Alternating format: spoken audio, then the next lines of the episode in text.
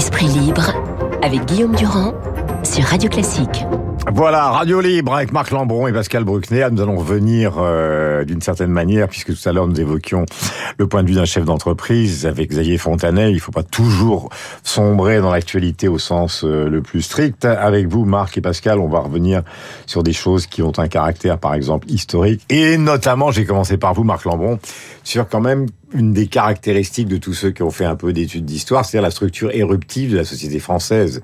Alors certains disent c'est une comédie française qui se rejoue systématiquement, toujours la même et éternellement, mais c'est vrai que 89, 1830, 1848, 1870, 68, etc., etc., c'est quelque chose que nous pratiquons. Oui, c'est-à-dire que la France euh, a breveté l'idée de révolution et que nos héros, ça n'est certainement pas euh, Louis XVIII ou Charles X, c'est Gavroche, c'est la liberté guidant le peuple de la Croix, c'est en 1848 Blanqui et le grand Lamartine, c'est en 1871 Louise Michel et Courbet, le peintre de la Commune.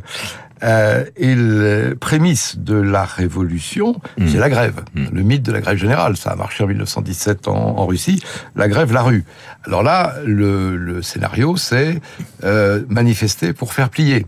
Ça donne 1968, 1936, euh, 1995, mm. les accords de Grenelle, les accords de Matignon, euh, ou Juppé qui euh, qui recule. Donc je mm. crois qu'on est en ce moment dans cette moulinette.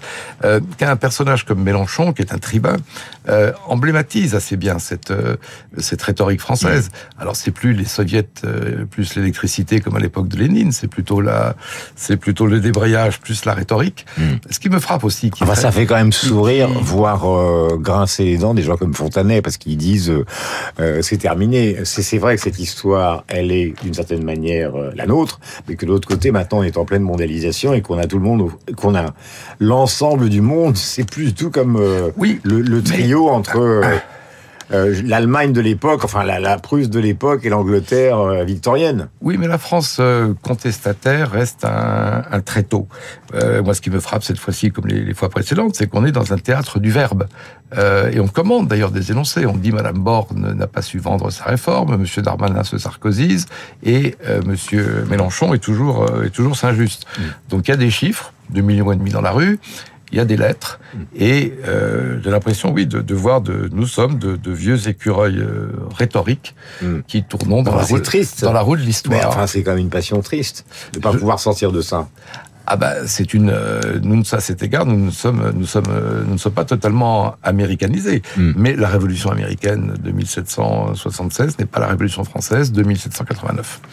Pascal justement après avoir vu ce qui s'est passé hier euh, les chiffres on les connaît comme d'habitude il y a cette exception française euh, je parle dans le droit fil du raisonnement de Marx c'est à dire que les syndicats ont vu 2 500 000 personnes dans la rue et le ministère de paix intérieure n'en a vu qu'un million 270 000 donc c'est toujours là aussi un peu farcesque euh, il y a le cabinet occurrence, mais on attend ces chiffres. Vous savez que Mélenchon avait dit que c'était un cabinet vendu à Macron, alors qu'il y avait des journaux qui étaient notoirement anti-macronistes qui participent à ce cabinet pour comptabiliser les manifestants. Mais vous, vous avez retenu quoi de cette affaire qui est en cours, en fait? Alors moi, j'ai pensé à la phrase de Marx dans... Euh, qui commente le coup d'État du 2 septembre 1851 de Louis-Napoléon Bonaparte, où il, dit, il explique tout événement historique se produit deux fois, mmh. une première fois sous forme de tragédie, une seconde fois sous forme de comédie. Ben là, on est avec euh, cette grève dans un rituel de répétition. Euh, c'est même une répétition de répétition. Alors la référence là, c'est pas ce dont parlait Marc 1848, 1870, c'est 1995. Mmh. C'est-à-dire le, le, moment où Juppé a mmh. plié mmh. et a renoncé à sa à sa réforme. Mais euh, si on se rapporte 12 ans en arrière, c'est la réforme euh, Vors, mmh. pour passer de 60 à 62 ans, je crois qu'il y a eu 14 ou 16 euh, jours de grève, de manifestation, et finalement la réforme est passée. Donc là, on est dans quelque chose de très français, un peu lassant, le, le baroud d'honneur, mmh. une formalité, donc on va on va, on va crier, on va hurler. Et alors, je remarque une chose, c'est qu'il y a une corrélation entre la fin du rêve révolutionnaire, qui est enterré, qui, qui n'arrivera plus, et l'extrémisme verbal.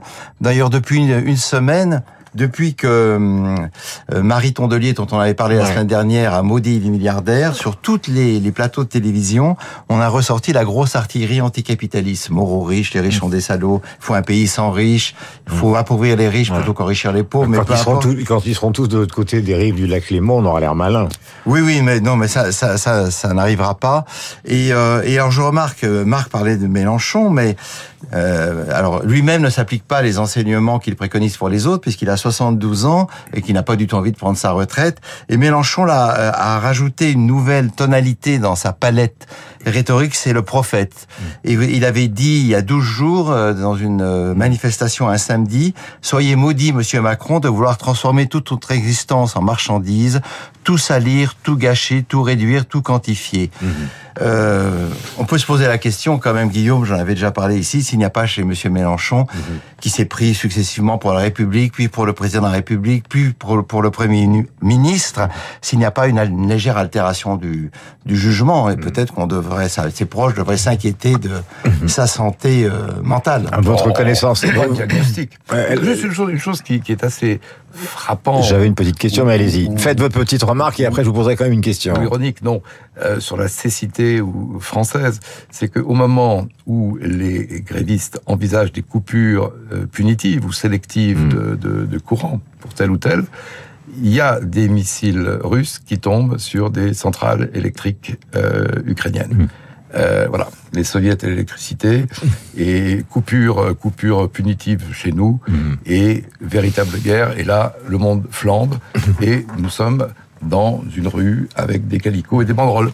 Euh, Fontanet disait tout à l'heure, il faut aborder aussi ces questions euh, en parlant de ce qui s'était passé en Allemagne, en parlant du rôle des entreprises. Il dit au fond, c'est quand même d'abord et avant tout les entreprises euh, qui créent de la richesse dans un pays, qui sont les constitutives euh, du, du, de, de, non seulement de la richesse, mais du produit national brut. Et on les met un peu au banc. On parle littérature et on parle pas assez chiffres. Euh, on parle pas assez de la démographie. On parle pas assez euh, justement d'un certain nombre d'éléments qui donnaient tout à l'heure et que je ne vais pas répéter parce que ça ne sert à rien. Mais est-ce qu'on n'a pas, puisque vous êtes justement les hommes de culture, une sorte de de, césure dans ce qu'on considère comme étant la culture. C'est-à-dire, en France, la culture, c'est d'abord avant tout la littérature, la musique que nous aimons sur, tant sur Radio Classique. Mais euh, l'économie, il n'y a pas d'émission d'économie dans les grandes chaînes de télé, il n'y a pas d'émission sur les sciences. C'est-à-dire qu'effectivement, euh, la, façon dont on accède à une culture qui soit autre que la littérature ou l'histoire est quand même euh, ici, je ne sais pas si elle est ténue ou elle n'est pas ténue, mais en tout cas, c'est pas pas le modèle dominant. Alors, il n'y a pas de culture économique chez les Français, tout simplement parce que pour eux, le marché euh, est maudit. Le marché est mauvais, le marché doit être euh, euh, dénoncé, à défaut d'être détruit réellement. Bah, enfin, ils achètent des iPhones comme tout le monde, oui, ils mais vont chez importe, Charcutier comme tout le monde. On, on est en pleine tous, schizophrénie. Hein. Et Marc le disait pendant que nous, nous manifestons, les, les missiles tombent, mais la France s'est enfermée, une partie de la France est enfermée dans une sorte de rêve solipsis, c'est-à-dire... Mais alors pourquoi? Parce que c'est... Pourquoi pourquoi Parce que c'est notre manière à nous, Guillaume, d'entrer dans l'économie de marché. Nous y entrons en reculons, nous y entrons sous la forme de la dénégation. Je n'ai aucun doute que cette réforme va passer. Si Macron plie devant euh, Mélenchon et, euh, et le patron de la CGT, quelle attitude pourrait-il avoir face à Erdogan ou Poutine? Mais c'est notre façon à nous, depuis beaucoup d'années, de d'accepter le libéralisme, de consentir à ces règles et finalement, nous voulons marquer notre différence. Chez nous, le refus du capitalisme, c'est un consentement différé à sa règle. Mmh. C'est simplement, on a 10 ou 20 ans de retard. Le seul problème, c'est que pendant ce temps-là, nos voisins, eux, travaillent. Mais c'est une sorte d'attitude, si je pourrais dire. On vit dedans, on le sait parfaitement. D'ailleurs, ça se retrouve dans l'épargne personnelle des Français qui est assez colossale. Mais en même temps, euh, euh, facialement, on ne veut pas l'accepter. C'est ça, Marc? Alors, moi, je nuancerais. Je pense que, en effet, le rapport à l'argent est une chose intéressante. Alors, nous sommes assez maintenant euh, âgés pour avoir connu les années 70, où l'argent était, on, y était indifférent, voire il était diabolisé. Euh, le rapport au travail. C'est GB, l'an 01, on arrête tout, on réfléchit, et, c'est pas triste. Mm. Époque libertaire. Mm. Mais voilà, sur l'argent, je me souviens aussi, là vous parlez des hommes de, de culture, ils n'ont pas été à la fête à partir des années 80, quand c'est le modèle du courtier de Wall Street qui devient euh, dominant. Mais le film d'Oliver Stone, Wall Street. C'est le, ce sont les, les Gordon Gecko. voilà, ce sont les, les, les chacals qui sont euh, les chacals de la finance qui sont héroïsés. des grands chefs d'entreprise qui ne sont Et- pas des chacals. hein. Certes. Alors aujourd'hui, non plus non, mais aujourd'hui c'est assez intéressant parce que ça donne une espèce d'image de synthèse, c'est-à-dire le côté libertaire, le côté californien. euh, c'est le, le créateur de start-up. Il n'a pas de cravate, euh, il y a des crèches euh, chez Google, euh, il y a un côté soft, si j'ose dire, qui est affiché, et en même temps, il y a la, la convoitise, ou en tout cas l'espoir de devenir milliardaire. Alors on comprend que ça désaxe en quelque sorte les, les perceptions, que ça crée à la fois des convoitises et des frustrations. Et en plus, là, la, circonstance présente euh, après le après le Covid, euh, avec une guerre, je crois que la peur aussi est un est un facteur qui qui vient qui vient là et qui crée des, des rétractions ou des inquiétudes devant le, le futur. Euh, et de manière générale, moi j'ai le sentiment depuis le Covid que euh, le- les raisonnements déraillent, que nous sommes assez dans un temps de dissonance cognitive, Notamment sur le plan économique. comme disent les psychiatres. C'est-à-dire qu'il y a tellement d'argent que- de l'État qui a été déversé Voilà. sur l'économie et sur la société Voilà. que finalement l'unité de compte c'est 10 milliards et quand on leur parle d'un déficit de 12 milliards euh, des retraites, ça leur paraît quelque chose qu'il suffit de combler par un biais, par un autre. Voilà, l'argent pousse sur les arbres et c'est Monsieur le Maire qui a l'arrosoir. Sauf que là, Oui, il, il est en train de le fermer. C'est ce qu'a dit Martinez, Frédéric, euh, Philippe Martinez. 10 milliards, c'est- rien. C'est rien du tout, mais euh, ce qui est évidemment euh, qui dés- euh, ce qui est évidemment désolant, c'est que d'une part, les Français sont passés maîtres dans l'art de faire leur propre malheur. Pourquoi nous infligeons-nous tant de galères? Les gens qui font la queue, les gens qui se à 5 heures du matin pour arriver à leur travail, et, les deux tiers des Français approuvent, la, enfin désapprouvent la réforme, donc approuvent les manifestants. Il y a une espèce de masochisme français qui est rejoué à intervalles réguliers. Dans 10 ans, il y aura une autre réforme pour passer de 64 à 66. Quand toute l'Europe sera à 70, on sera encore les derniers, on sera en retard.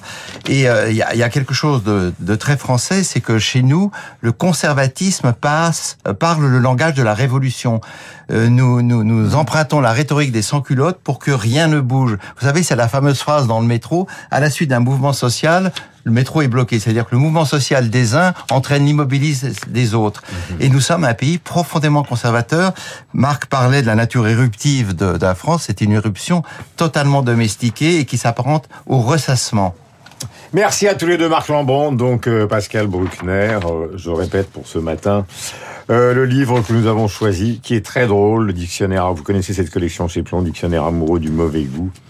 Tout à l'heure, je parlais justement de la version d'Albatros en écriture inclusive, mais je ne peux pas, puisque nous sommes sur Radio Classique, je ne peux pas résister à vous lire le petit euh, chapitre consacré au célèbre Richard Klederman. Le fond n'est rien, la forme est tout. Prenez un garçon qui s'appelle Philippe Pagès, vous lui faites une coiffure ridicule, vous le passez aux UV, vous lui confiez un piano banc, vous lui faites jouer un Chopin de Vespasienne et vous vendez immédiatement 90 millions de disques. Voilà pour euh, évidemment euh, l'ironie. Signé de Nicolas Destiendorf, qui est à la fois romancier et issu d'une grande famille de résistants. 8h57. Ça commence comme Elton John, mais ça finit comme Richard Klederman.